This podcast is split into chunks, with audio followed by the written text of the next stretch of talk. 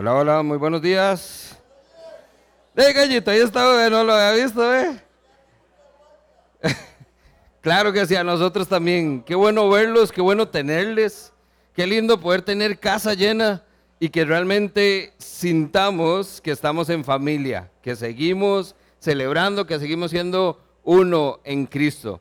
Así que le damos la bienvenida. Si usted nos visita por primera vez, también nos da gusto que usted hoy esté con nosotros y esperamos que ese fiestón espiritual que usted ve que tenemos sea también de su agrado y pueda ser parte de la familia de vida abundante Grecia. Año nuevo, vida nueva, dicen por ahí. Muchas veces buscamos oportunidades de reiniciar. Muchos de nosotros quisiéramos tener un botón con el cual podamos reiniciar nuestras etapas de vida cada cierto tiempo, ¿cierto? Errores que cometemos, situaciones que vivimos, y uno dijera, si pudiera atrás, si pudiera cambiar lo que hice, si pudiera hacer que las cosas fueran diferentes. Y normalmente el año nuevo viene a ser una etapa donde todos como que tratamos de alinearnos y decir, bueno, es un buen momento para empezar. No es el único momento. Realmente si nosotros vamos a la palabra, lo que vemos es, ese reseteo está en Cristo.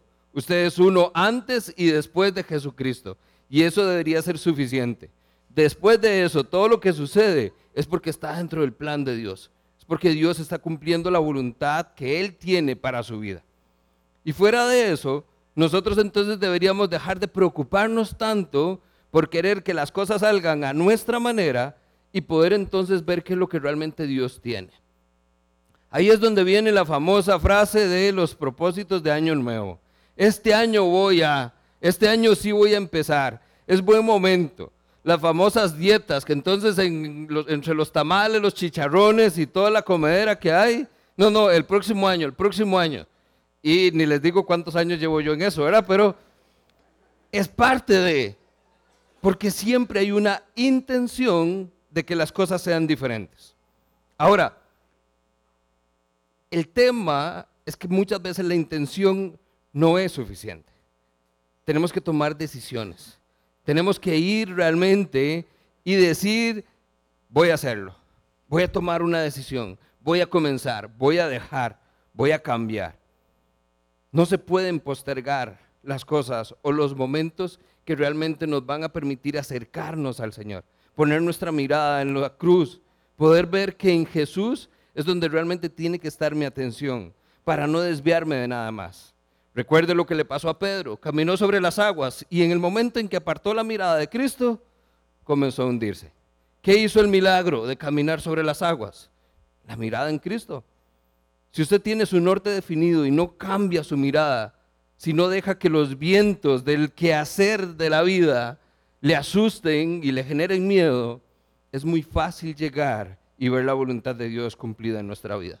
De lo contrario, pues aquí estamos algunos arrepintiéndonos de lo que ha pasado, viendo cómo enmendamos los errores y tratando de mejorar.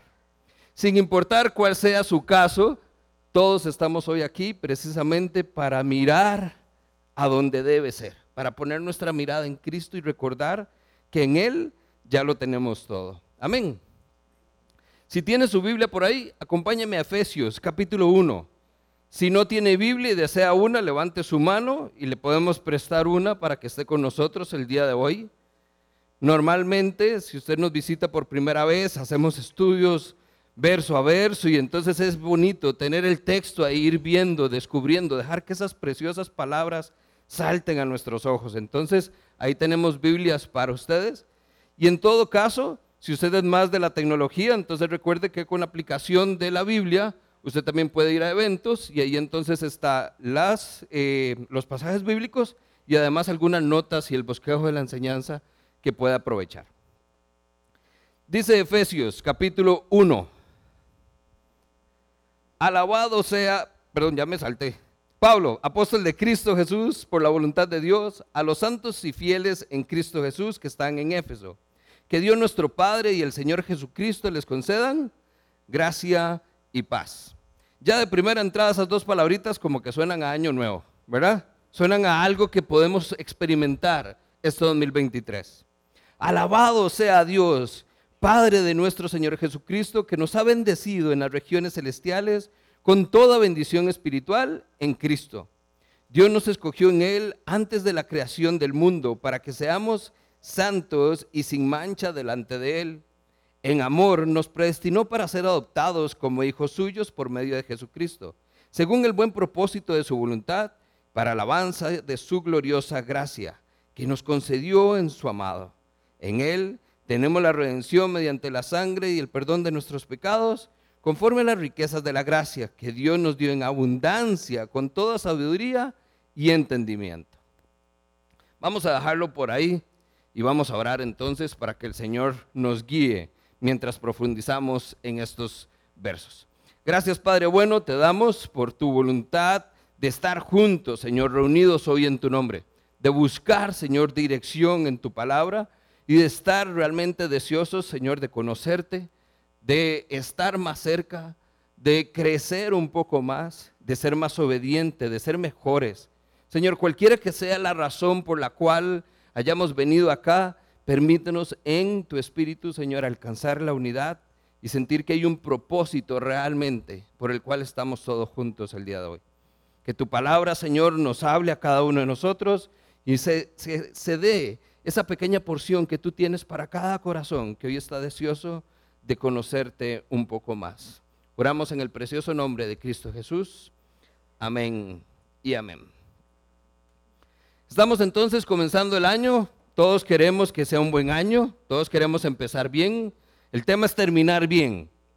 La mayoría de nosotros empezamos bien. Pero en el camino es donde entonces comenzamos a desviarnos y no terminamos bien. Todos queremos que Dios nos bendiga este año, ¿cierto? Todos queremos poder decir qué bendición. Todos queremos experimentar el favor de Dios para que hayan bendiciones. ¿Y por qué no? Estamos pensando en bendiciones materiales. Una casita, un trabajito, algo que nos pueda ayudar.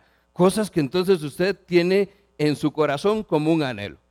Hoy nosotros vamos a tomar el tiempo para darnos cuenta entonces que esas bendiciones ya están muchas veces. Usted no es quien va a empezar el año para que Dios le bendiga. Mi intención el día de hoy es que usted se vaya sabiendo que ya hoy fue bendecido en Cristo Jesús. Y como nos decía ahora doña Yohebet, todo lo demás va a venir por añadidura en el tiempo del Señor. El corazón lo conoce nuestro Señor. Él sabe qué es lo que usted quiere, qué es lo que usted anhela. Y si está en su voluntad, dice la palabra que podemos confiar que cuando nos acercamos y pedimos a Dios conforme a su voluntad, estamos seguros de que podemos confiar y tener lo que hemos pedido. Así que simplemente nos toca esperar. Así que si usted lo ha visto y estamos hablando ahorita un poquito y las palabras que se repiten en estos pasajes, estamos hablando de bendición, estamos hablando de querer tener ese favor del Señor. En la Biblia hay varias palabras que se traducen como bendición. La primera de ellas está en el Antiguo Testamento, en el hebreo es barak, que es para bendecir, y puede significar alabar, felicitar o saludar. Por eso, si usted ve en el verso 3, dice, alabado sea Dios. Es una felicitación, es una, eh, una salutación, un reconocimiento de Pablo a quien es Dios. Hay otra palabra en el Antiguo Testamento que se llama Esher esa se traduce como felicidad o dicha. Estas entonces es otro, em, otro espacio, digamos, otro concepto donde podemos encontrar lo que es la bendición. Entonces, este concepto que vamos a ver, nosotros nos vamos a ir un poquitito a ver entonces cómo podemos ver ese favor de Dios en nuestra vida. Pero antes de eso, déjeme contarle una historia. El 11 de noviembre de 1620, el Mayflower aterrizó en el extremo norte del Cape Cod con un grupo de personas de libertad religiosa a quienes posteriormente se le conoció como los peregrinos. Estas personas no les fue fácil instalarse en un nuevo lugar, era un mundo nuevo. Es más, fue duro y hasta tuvieron que pasar por un fuerte invierno. Llegó el frío y la comida escaseaba. Y durante el crudo invierno de 1621, hubo tal ración que las personas solo contaban con cinco granos de maíz para comer. Esa historia es la que muchos utilizan hoy en el famoso Día de Acción de Gracias para hacer la actividad que se conoce como contar sus bendiciones. Imagínese usted qué hace usted con cinco granos de maíz. Pone las palomitas en el microondas, dos semillas no le revientan y se come tres palomitas si acaso. ¿Cómo raciona eso usted? ¿Qué más hay para partir, para compartir? Es muy poco. Y sin embargo, la gran lección detrás de esta historia es que no importa lo pequeño que sea algo, si lo vemos como una bendición, resulta enorme para todos nosotros. Es cierto que era poquito, pero esos cinco granos era muchísimo en las manos de estas personas que no tenían nada. A partir de ahí nosotros tenemos también entonces un buen momento para buscar esa bendición, para aprender a contar esas bendiciones. Muchas veces queremos la gran bendición, queremos el evento enorme que Dios tiene para nosotros en este año, pero nos olvidamos en el proceso que Dios puede darnos pequeñas bendiciones, pequeños aspectos, pequeñas cosas, situaciones que nos van a mostrar igualmente su bondad y su fidelidad. Esa bendición entonces nosotros podemos verla desde el Génesis. Estas palabritas donde el Señor bendice, podemos ir a Génesis 1.22, cuando dice que entonces Dios creó a los animales y a todos los seres vivientes y Dios vio que era bueno y entonces los bendijo. Más adelante se vuelve a repetir la historia. Génesis 1.27, Dios creó al ser humano a su propia imagen y lo bendijo. Y le dijo entonces a él y a su mujer, vayan y sean fructíferos, multiplíquense, llenen la tierra, sométanla, dominen a los peces del mar, a las aves del cielo y a todos los reptiles que se arrastran por el piso. Esto es entonces nosotros donde vemos que Dios está bendiciendo su creación. Esto está en el corazón de Dios, el poder bendecir lo que Él ha creado. Más adelante, Génesis 22, 17. Le dice entonces a un hombre que usted conoce, Abraham, te bendeciré en gran manera y multiplicaré tu descendencia como las estrellas en el cielo y como la arena en el mar. Además, tus descendientes conquistarán las ciudades de tus enemigos, puesto que me has obedecido, todas las naciones del mundo serán bendecidas. Y ahí es entonces donde entramos usted y yo en la historia. Es que Dios no me ha comenzado a bendecir este 2023, estoy esperando. No, Dios lo bendijo usted desde la promesa que le hizo a Abraham. Porque nosotros somos parte de esa promesa, donde esa bendición es la que entonces ya hoy tenemos. A Rebeca la bendice su familia cuando se va con Isaac. Isaac bendice a Jacob antes de morir. Es decir, no solo Dios es quien da la bendición, también hay personas que pueden bendecirse unos a otros. Es más, primera Pedro nos instruye a bendecirnos nosotros los unos a los otros capítulo 3, verso 9. No paguen mal por mal, no respondan con insultos cuando la gente los insulte. Por el contrario, contesten con una bendición. A esto los ha llamado Dios y Él entonces les concederá su bendición. Vean entonces qué es lo que está diciendo Pedro. Vaya usted y entonces, no importa lo que le hagan, bendígalos. Y por solo bendecir a quienes le maldicen, dice que Dios le dará su bendición.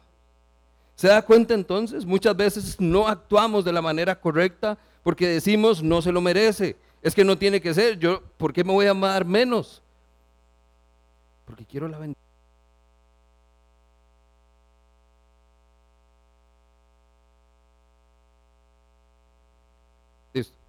Porque quiero darme cuenta de que en todo lo que yo haga, bajo la voluntad de Dios, lo voy a glorificar a Él. Y al glorificar a Dios, adivine qué viene con eso. Una bendición. ¿Quiere usted entonces gozar del favor y la bendición del Señor? ¿Qué tenemos que hacer? Bendecir a otros también. En el Antiguo Testamento, todo esto nos da historia y contexto. Job, por ejemplo, dice, bienaventurado es el hombre a quien Dios castiga por tanto, no menosprecie la corrección del Todopoderoso. Ese vocablo bienaventurado es el que viene de esa felicidad, de ese famoso dichoso. Job ve que entonces hay dicha, hay bendición en el castigo de Dios porque hace que veamos la corrección del Señor. Esa bendición está conectada entonces a saber quién es Dios y qué está haciendo en mi vida. El Salmo 1, en los primeros versos, dice, bienaventurado el varón que no anduvo en consejo de malos, ni estuvo en camino de pecadores. Ese bienaventurado nuevamente es dicha, es gozo, es bendición. Son personas que gozan del favor de Dios. El Salmo 146 dice, bienaventurado aquel que cuyo ayudador, ayudador perdón, es Dios, el mismo Dios de Jacob cuya esperanza está en el Señor hay bendición en esto y lo vemos a lo largo del Antiguo Testamento. Esta no es la excepción. En el Nuevo Testamento usted también encuentra en Mateo y en Lucas las famosas bienaventuranzas. Bienaventurados los que son mansos de espíritu. Pero es que, ¿cómo que ser? No, es que todo, si yo soy manso de espíritu, todo el mundo me pasa por encima, cada quien quiere que haga lo que quiere. Pero hay bendición. Es que no, medimos esas bendiciones con la matemática nuestra. Tenemos que ver que estas bendiciones vienen de lo alto. Estas bendiciones, dice Pablo, son en las regiones celestiales y son bendiciones espirituales. Así que esto es lo que vamos a ver. Uniendo todos estos aspectos, una bendición es una declaración de buena voluntad, de felicidad, de dicha acerca de lo que Dios hace en el cumplir su voluntad. Las declaraciones de bendición son un deseo de parte de Dios para que nuestra vida sea restaurada y el favor de Dios se vea en cada uno de nosotros. Eso es una bendición. Por eso es que cuando vemos que el Señor sana, que el Señor provee, que el Señor se manifiesta, usted dice, qué bendición. Eso es lo que el Señor está haciendo. Ahora, teniendo claro entonces lo que es una bendición, vea que es lo que está diciendo Pablo, verso 3 alabado sea Dios o bendito sea Dios que nos ha bendecido en las regiones celestiales con toda bendición espiritual. Ahora, esto es interesante, le cuento algo. Ese capítulo 1, del verso 1 hasta el 14, es una sola oración. Cuando Pablo lo hace y lo dicta para que lo transcriban, es una sola frase corrida. El español nos ayuda con las comas, los puntos, y usted entonces hace pausas, pero eso es corrido. En el escrito original, esto es un, como le llamamos comúnmente, un chorreo de palabras. Entonces ponga la emoción. Eso es cuando alguien está tan emocionado contándole algo que le dice, le dice, hasta que se queda sin aire. ¿Cuál es la intención de Pablo al escribir esto? Es esa primera palabrita del verso 3 Alabado sea Dios. Bendito sea Dios, dicen otras versiones. Hay una bendición que nos puede dejar sin aliento. Y esas son las bendiciones espirituales. En esos primeros versos vamos a ver que Efesios inicia con una vista panorámica de lo que es la soberanía de Dios. De cómo entonces podemos estar en el pico más alto de una montaña elevada y contemplar toda la grandeza de las obras de Dios. Ojo, desde la eternidad pasada hasta la eternidad futura. Esa vista es tan impresionante. Lo que Pablo narra en esos primeros versos es tan asombroso que es suficiente para que usted termine de rodillas diciendo, bendito sea Dios. La intención es que podamos hoy entonces tener una pincelada de esa emoción, de ese gozo que encontró Pablo al escribir estas palabras. Pablo pide una bendición primeramente entonces sobre el Padre, porque dice, alabado sea Dios, Padre, ¿de quién? De nuestro Señor Jesucristo. Está dirigiendo su primera alabanza a Dios Padre. Esa bendición entonces dice que es nuestra. Es para reconocer la gloria del Padre, la honra del Padre, la bondad que Él tiene. Esos recursos que Dios tiene que están ahí para nosotros siempre. Es la perspectiva que experimentamos, es un Dios de provisión, un Dios de protección, un Dios de cuidado. Eso es lo que está diciendo Pablo. Y precisamente porque Dios es bueno, y lo vimos ahora a fin de año, le decimos, bendito seas. A partir de ahí, vea que entonces otra versión dice, toda alabanza sea para Dios, porque es todo. Aquí vamos a ver un absoluto, no es cualquier cosita, no son poquitos, es toda nuestra alabanza. Dice Spurgeon, si piensas en poco en lo que Dios ha hecho por ti, harás muy poco por él. Pero si te das cuenta de y tienes una gran noción de la misericordia que ha tenido para contigo, estarás muy agradecido con tu Dios para siempre. Ahí es entonces donde es importante que usted reconozca esas bendiciones, porque son las que le van a hacer darse cuenta que Dios ha sido tan bueno que hay que bendecir su nombre. No es que Dios nos ha bendecido poco o que no nos ha bendecido todavía. El nos es importante, porque esa bendición es para todos nosotros. Dice, nos ha bendecido en las regiones celestiales. ¿A quién escribe Pablo? Recuerde, no solo era a los judíos, sino a los gentiles. Y los gentiles somos usted y yo. Hasta ese punto los judíos creían que el favor de Dios era para ellos y veían a los demás como pobrecitos. Pero Pablo les dice, el Señor nos ha bendecido a todos nosotros. Nos, hablándole a judíos y gentiles. Esas bendiciones son de tipo espiritual, que son entonces claramente mucho mejor que una bendición material. Y hago aquí la aclaración, no es que esté mal tener una bendición material, una casita, la ropa de moda, las cosas que queremos, lo que nos gusta, buena comidita. Estamos hablando de que Pablo primero reconoce que hay un corazón que es mejor tener lo nuevo antes que un abrigo nuevo, por ejemplo. Que alimentarse de Cristo es mejor que tener la alacena llena de cositas ricas que lo único que hace es que nos engorda. Pablo antes de ver que hay bendiciones materiales, se encarga de que las personas entiendan que hay primero bendiciones espirituales.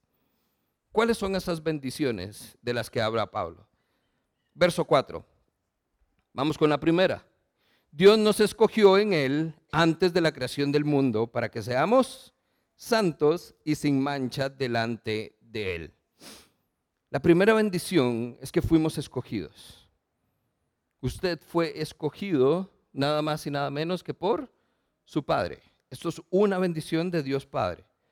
Fuimos elegidos por Dios antes de que hayan hecho algo para Dios, antes de que usted haya sido algo para Dios. Las razones de la elección de Dios no son caprichosas, no son aleatorias. No crea que usted se pegó la rifa y el gordo navideño. Dios lo escogió a usted con una razón que Él conoce.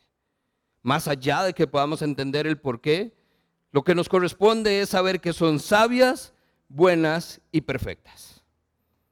Yo creo que alguno de ustedes se identificará como yo, donde le digo a Dios, seguro. ¿No será que se equivocó conmigo? Y el Señor dice, no. El, misterio de la salvación se originó en la mente eterna de Dios. Por eso Pablo pone esto como si estuviera en la cima, estas maravillas eternas. Esto fue mucho antes de que usted y yo existiéramos, mucho antes de que nuestros papás tan siquiera estuvieran pensando en tenernos. Está hablando entonces el texto de que esto viene desde el inicio de los tiempos, desde que antes que algo fuera creado ya Dios había determinado escogerle, elegirle. Es difícil entender cómo Dios pudo aceptarnos, pero lo hizo. El tema aquí, que es lo importante, es ¿por qué lo hizo? o debería aclarar, por medio de quién lo hizo. Si Dios nos ve a nosotros, yo creo que dice no. Pero como ve a Cristo primero en nosotros, Él dice sí. Eso es lo importante. Esa elección no pone en que nosotros somos especiales, buenos, o que de verdad tenemos algo que le llama la atención a Dios. Es que fue por medio de Cristo. Esa es la bendición que usted tiene fue escogido en Cristo. Número dos, dice el verso 5, en amor nos predestinó para ser adoptados. Y vea lo interesante, adoptados como hijos suyos por medio de quién? De Cristo. Nuevamente se repite, fuimos escogidos en Cristo y ahora somos adoptados por medio de Cristo también. La elección de Dios es por amor y en amor nos predestinó para ser adoptados. El plan de Dios entonces no solo incluye la salvación y la transformación personal, el que podamos decir hoy que somos salvos y tenemos vida eterna, incluye también una relación con Él. Una relación íntima y personal con un Dios al que le decimos Padre.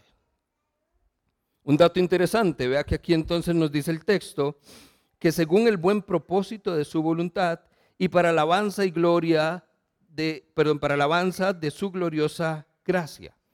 Hay algo interesante porque entonces la adopción tiene propósito también. Esta adopción, cuando nosotros lo leemos, quizás lo pasamos por alto. En el contexto en que estas personas lo escuchan, recuerde que lo que regía era la ley romana. En la ley romana, cuando se completaba la adopción, realmente era un cambio en un estatus completo. Es más, si usted tenía deudas pendientes de su familia anterior, quedaban saldadas. Porque cuando usted tenía un nuevo nombre, usted tenía una nueva vida. Pues eso es lo mismo que Dios hace, solo que en un sentido eterno. Usted se vuelve un hijo legítimo de Dios, una nueva familia, una nueva creación. Todos los derechos de su antigua familia en este mundo quedan solamente para los ojos de la ley de este mundo. Pero para Dios usted ahora tiene una nueva vida eterna con Él. Sin mancha, sin tacha, como dice Pablo ahí, haciendo referencia a que por medio de Cristo, ese Cordero perfecto que derramó su sangre, nosotros ahora somos perdonados. Gálatas 4:5. Recuerde que dice Pablo, Dios lo envió a Jesús para que comprara la libertad de los que éramos esclavos de la ley a fin de poder adoptarnos como sus hijos. La venida de Cristo tenía propósito, poder adoptarnos como sus hijos. ¿Por qué? Porque habíamos sido escogidos. Y como Dios nos escogió, dice, somos de Él, le pertenecemos. Y esa adopción viene con un precio. Ahorita vemos de qué se trata. Este último pasaje también termina diciendo que es entonces para alabanza de la gloria de su gracia. Otras versiones dice para la gloriosa gracia. Eso es lo que viene es a poder entender que hay algo más detrás de todo esto. El aspecto relacional enfatiza cuando Pablo dice que fuimos aceptos delante de Él. Si usted tiene la Reina Valera, usa fuimos aceptos mediante su amado. ¿Quién es su amado? Jesús, Jesucristo. Y dice que entonces fuimos adoptados por medio de Él, fuimos hechos aptos para Dios. Esto solo lo hace la gracia. Ese concepto de aceptos es favorecido, es lleno de gracia. Esto es cuando usted se da cuenta que entonces no lo merece, pero Dios se lo da. Ese es el favor inmerecido, el regalo prometido. Dice Romanos 11:36, porque todas las cosas proceden de Él y existen por Él y para Él. A Él sea la gloria por siempre. Por eso es que todo esto es para darle la gloria a quien se la merece, únicamente. Usted fue adoptado, sí, qué bendición. ¿A quién le da la gloria? Al Padre. Estas son las bendiciones que vienen por parte de nuestro Padre. Pero no queda ahí. Usted dice, bueno, ya con eso es suficiente. Ya entonces fui salvado, fui entonces escogido, tengo una nueva vida y además de eso tengo una nueva familia. Fui adoptado en la familia de Dios. Ya con eso podríamos decir, ¿qué más? Pero eso es como la Navidad de los niños, ¿verdad? Usted nada más ve que siguen saliendo regalos y regalos y regalos. Número 3, dice el verso 7. En Él tenemos la redención mediante su sangre, el perdón de nuestros pecados conforme a las riquezas de la gracia que Dios nos ha dado en abundancia con toda sabiduría y entendimiento. ¿Cuál es la tercera bendición? Fuimos redimidos. Fuimos escogidos, fuimos adoptados y ahora vemos que dice Pablo, fuimos redimidos. ¿Qué es el ser redimido? La redención. La redención implica un pago para pagar la libertad de alguien. Cuando alguien quedaba esclavo, la única manera de recuperar su libertad es que alguien pagara el precio. Si se pagaba el precio, se concedía la libertad. Esa libertad se da por medio de un rescate, es decir, tiene que haber un pago. No es solamente la buena voluntad. Por eso vemos que en la obra perfecta de Dios, cuando Cristo viene, ¿quién paga el precio? Jesús. No es como que Dios le dijo, ¿verdad? Como hace mi papá a veces. No, no, ahí me lo paga después. Y uno entonces dice, qué bendición, porque no, no lo pagué. No, hay un precio que pagar. La redención Dios tuvo que cobrar el precio porque Dios es un Dios justo. Y nuestra libertad demanda un pago. Pero ese pago fue Cristo. Los primeros versos nos están hablando entonces de la obra del Padre. Note cómo esta tercera bendición, quien nos la otorga es el Hijo. Es Jesús quien paga el precio para que podamos entonces gozar de las bendiciones de nuestro Padre. Dice Spurgeon, no es redención por su poder, es por su sangre. No es redención por amor, es por su sangre. Aquí es donde entonces vemos muy puntualmente cuál fue el precio. Jesús vino y murió, pero no solo murió, ¿qué tuvo que hacer? Derramar su sangre. ¿Qué es lo que le limpia a usted sus pecados y su maldad? La sangre de Jesucristo. Tenía que existir este pago. Dice Efesios 1:7, Dios es tan rico en misericordia, en gracia y en bondad, que compró nuestra libertad con la sangre de su Hijo y así perdonó entonces nuestros pecados. Esta es la nueva traducción viviente. Me encanta cuando entonces estos textos son como puntuales. O sea, si le quedó duda, entienda, Dios compró nuestra libertad con la sangre de su Hijo. Ahora, le hago un paréntesis nada más. Y si usted tiene hijos, le sirve mala referencia entiende lo que es pedir la sangre de su hijo. Entiende lo que eso demanda e implicaría. La entregaría. Es nuestro amor por ellos los que nos dicen jamás quitarle la vida a mi hijo, no. Entonces entienda que cuando el texto nos dice que fue su sangre la que pagó nuestra libertad, entienda que el precio fue alto, muy alto, demasiado alto. Así que no se dé el chance ni siquiera de pensar que esto no es costoso. Para usted es gratis y es un regalo, pero a Dios le costó absolutamente todo. Primera Pedro 1, 18 dice, como bien saben, ustedes fueron rescatados de la vida absurda que heredaron de sus antepasados. El precio de su rescate no se pagó con cosas perecederas como el oro o la plata, sino que se pagó con la preciosa sangre de Cristo, como de un cordero sin mancha y sin defecto. Ahí es entonces donde de verdad tenemos que darnos cuenta que las escrituras siempre nos apuntan a que veamos el valor que tiene la gracia para cada uno de nosotros que decimos ser creyentes es un costo muy fuerte, como para que usted entonces lo menosprecie. Si usted lo ha recibido, no sea mal agradecido, porque no fue barato. Y el regalo no fue puesto simplemente para que usted diga gracias y quedó en una repisita o en una gaveta. Ese regalo tiene propósito, tiene razón de ser. Dice que todo esto es para la abundancia de las riquezas de la gracia de nuestro Dios. Es para que rindamos gloria al Padre. Es para que entonces alabemos su nombre. Para que podamos decir como Pablo, bendito Dios. Porque reconocemos que esto, quien lo único que pudo haber hecho, quien lo pudo haber pensado, fue Dios. Así que no crean ni por un momento que esto nada más es para que usted comience su 2023 bien. Esto es para que el resto de su vida usted esté bien. Porque tiene que entonces saber que fue escogido, que fue adoptado y que fue redimido. Dígame si empezamos o no bien el año. Claro que sí. ¿Qué más necesitamos? No solo es el 2023, no solo es el 2024, es la eternidad familia lo que está en juego. Es su futuro, no aquí, en el cielo, cuando Dios esté con nosotros para siempre. ¿Qué es lo que quiero que vea hoy? Cuando hablo de esa abundancia de las riquezas, de la gracia de nuestro Dios.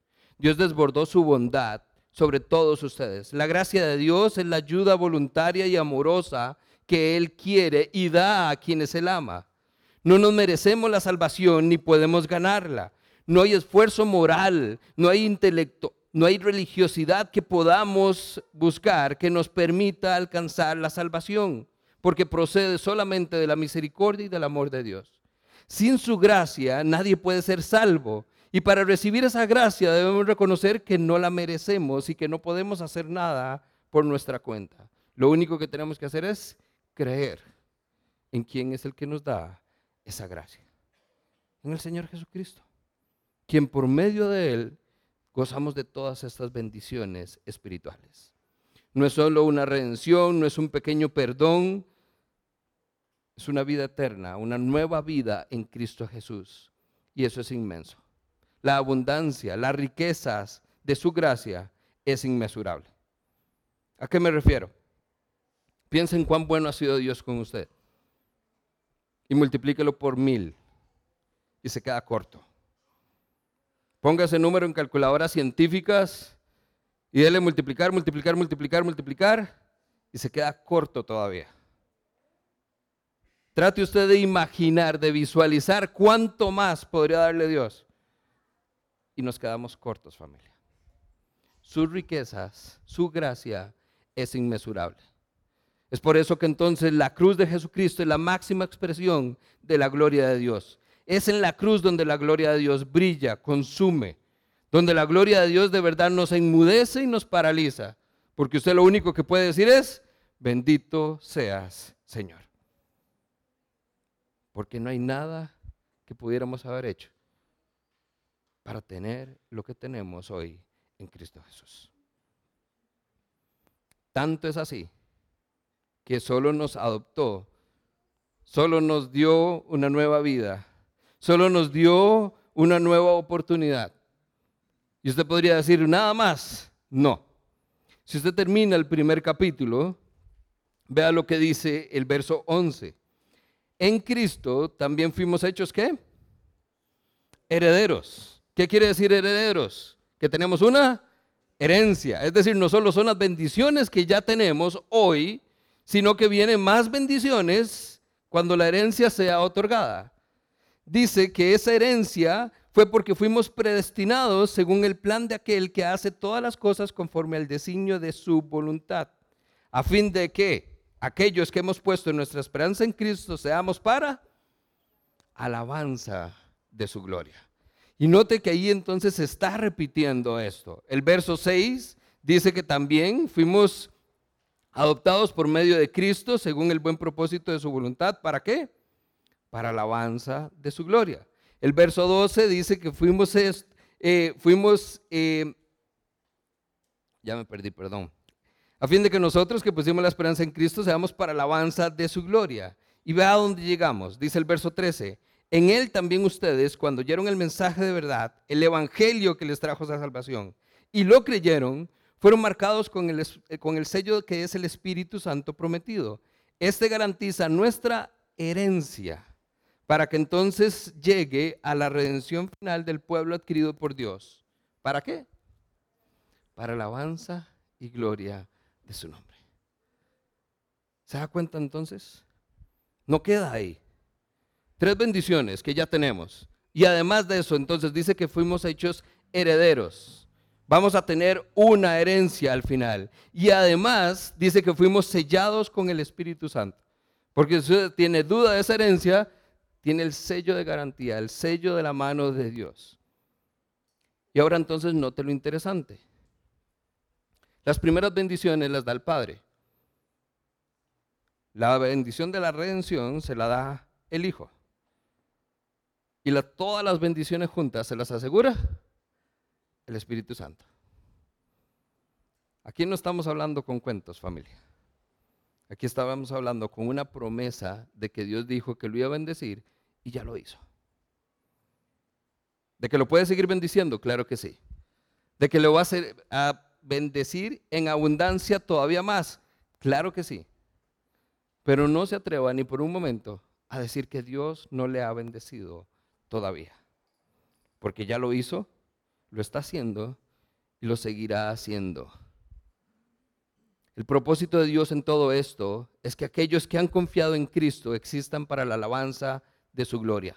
La meta de este plan supremo, esa soberanía que Dios tiene en habernos escogido, en habernos dado una nueva vida, en tener propósito, en que seamos parte de su familia, es que sea alabado y glorificado.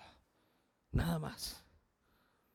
Así que ¿quiere usted mostrar gratitud por lo que Dios ha hecho en su vida? Alábele y glorifíquele. Ese debería ser su propósito de año nuevo. Esa debería ser nuestra resolución de este y de todos los años que han de venir.